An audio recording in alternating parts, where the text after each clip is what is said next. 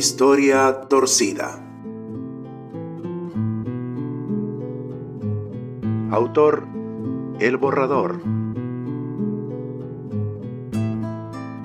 Narrador Mario Peralta. Mi vecino era un travesti de maquillaje barato y ropa repetida. Olía a perfume y axila raquítico como una escoba, de pelo largo y mal cuidado.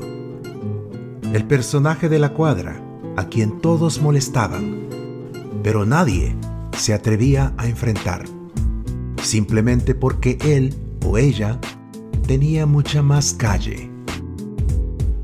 Si alguien se burlaba, sacaba voz de hombre, y todos se asustaban, pero luego transformaba en voz de nena y te lanzaba un beso. Yo le tenía miedo. Para mí era como ver un perro con sarna. Cuando me mandaban a comprar pan, yo cruzaba a la acera contraria, a la que él o ella estaba. Una vez salí del negocio y estaba afuera. Me pidió 100 pesos y yo salí arrancando. De hecho, se me quebraron los huevos en el piso al soltar la bolsa. Cada vez que me portaba mal, mi padre me amenazaba que llegaría el travesti de la vuelta y me raptaría. Yo soñaba con eso, despertaba llorando. Mi madre retó a mi padre. Le dijo literalmente, no quiero que asustes más al niño con ese gay.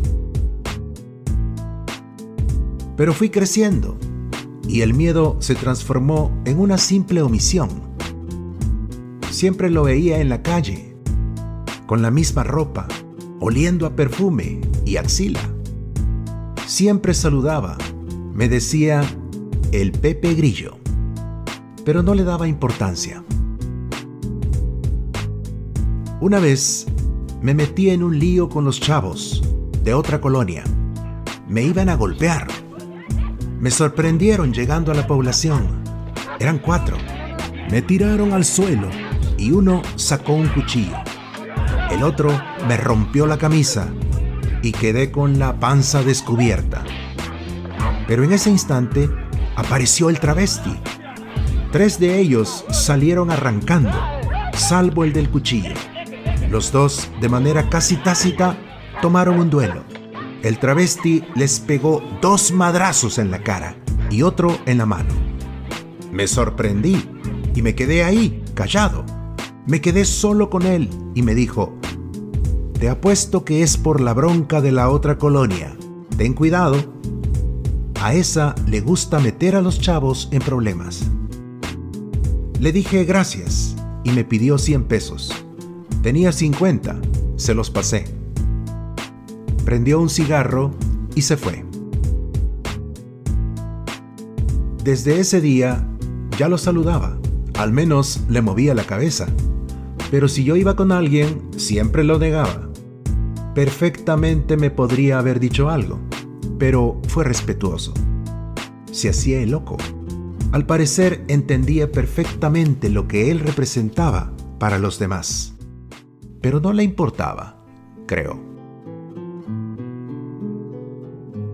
Mi madre falleció de un derrame cerebral, de un día para otro.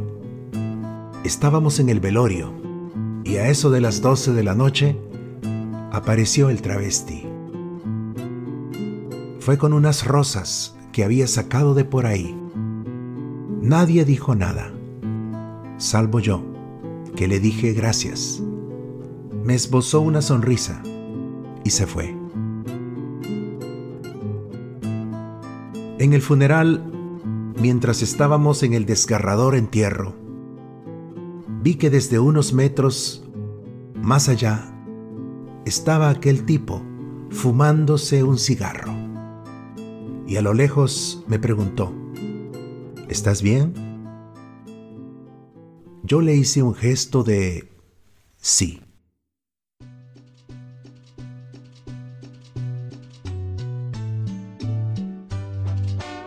Ya tenía 15 y aún no daba mi primer beso.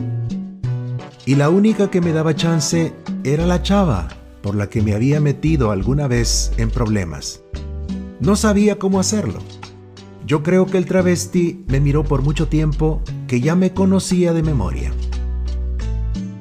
Recuerdo que se me acercó y me dijo, parece que aún no te haces respetar, mi Pepe Grillo. Me tomó de la cintura y me asusté. Así la agarras y me dijo, entonces la plantas un beso. Yo le dije que se podía sentir abusada, o algo así. Me dijo que no fuera ingenuo, que ella hace rato me daba chance. Era yo, el torpe y distraído. Crucé la colonia, entre todas esas casas de mala muerte calles de tierra y terrenos baldíos.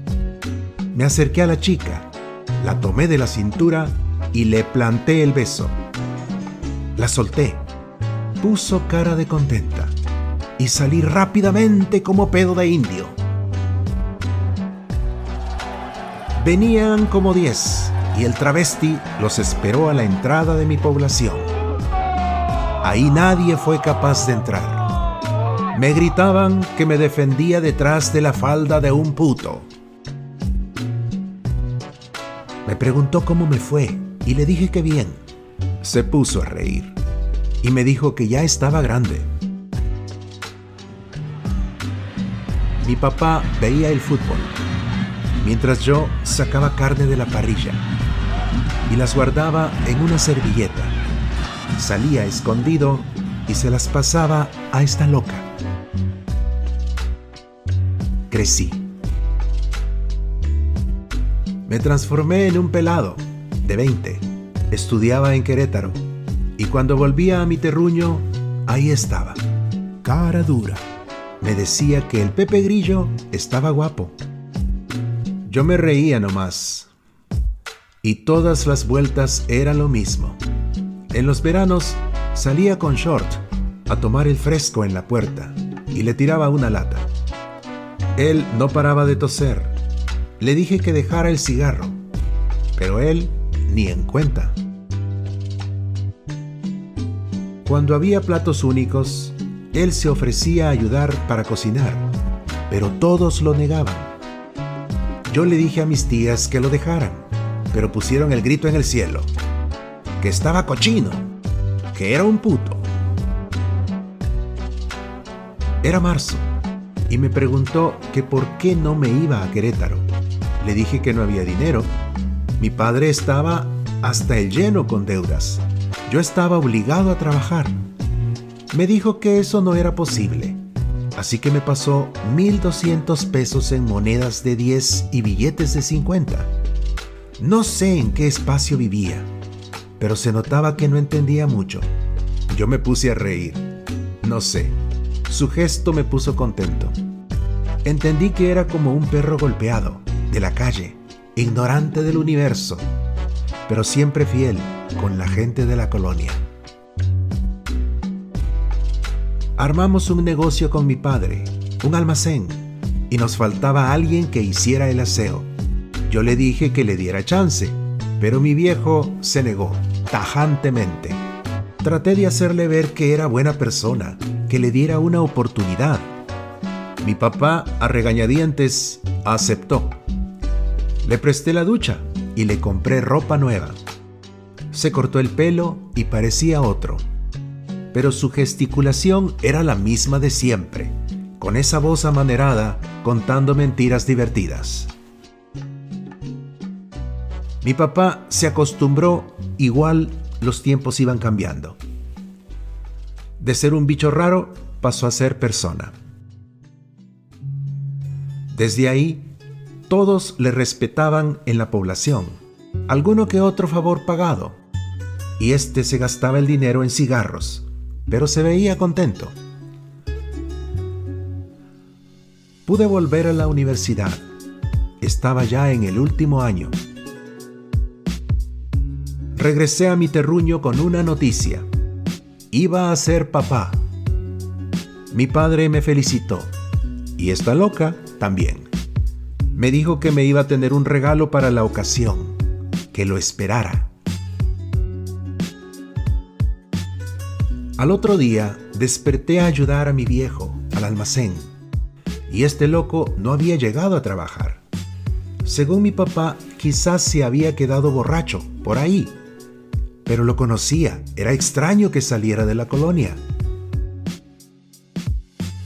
Las horas pasaban y no aparecía, hasta que se acercó la policía, preguntándonos si conocíamos a un puto que se llamaba Christian Lumière.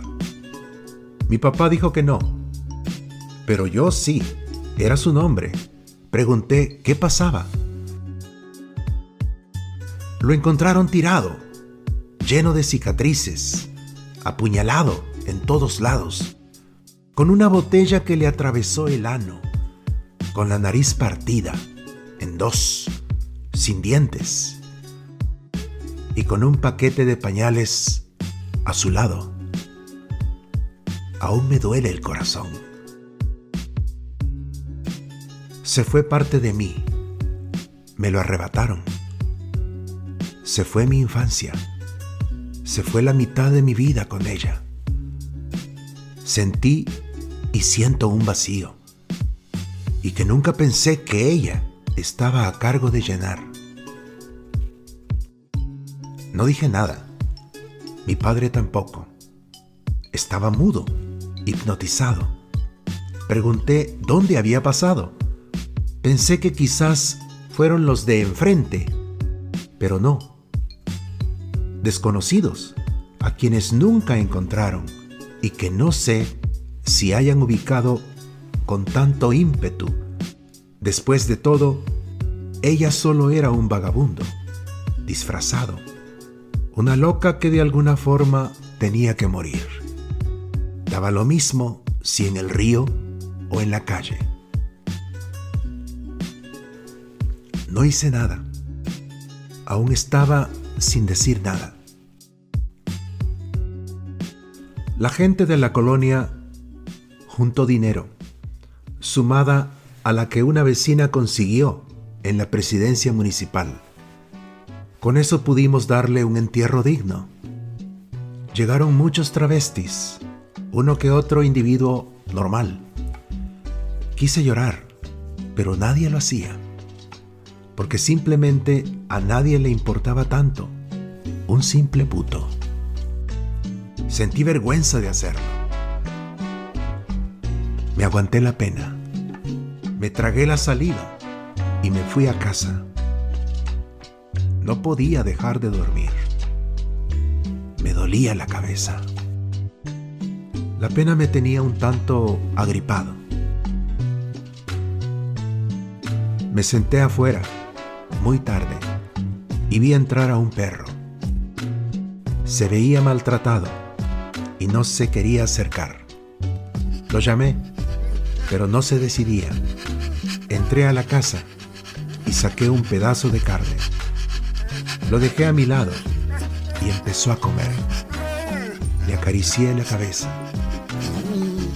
y mi pena se desató.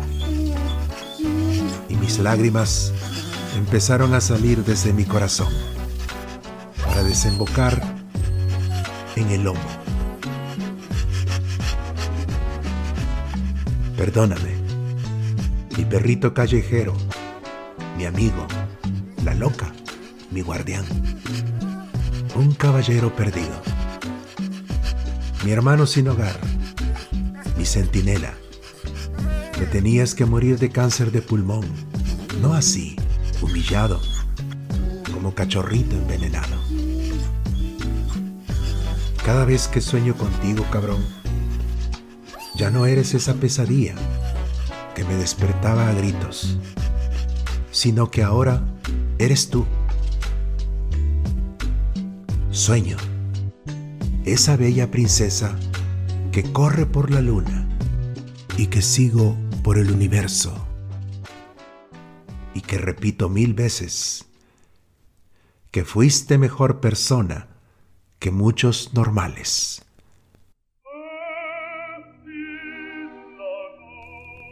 Mi amiga, amigo fiel. La contadora de cuentos, mi bella hermana. Aquella que dejó su sombra en la entrada de esta colonia.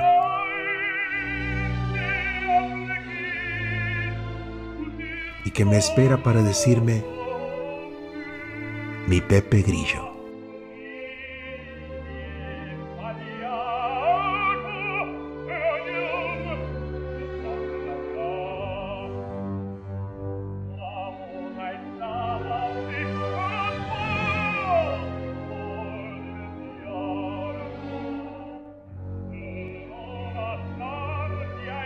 just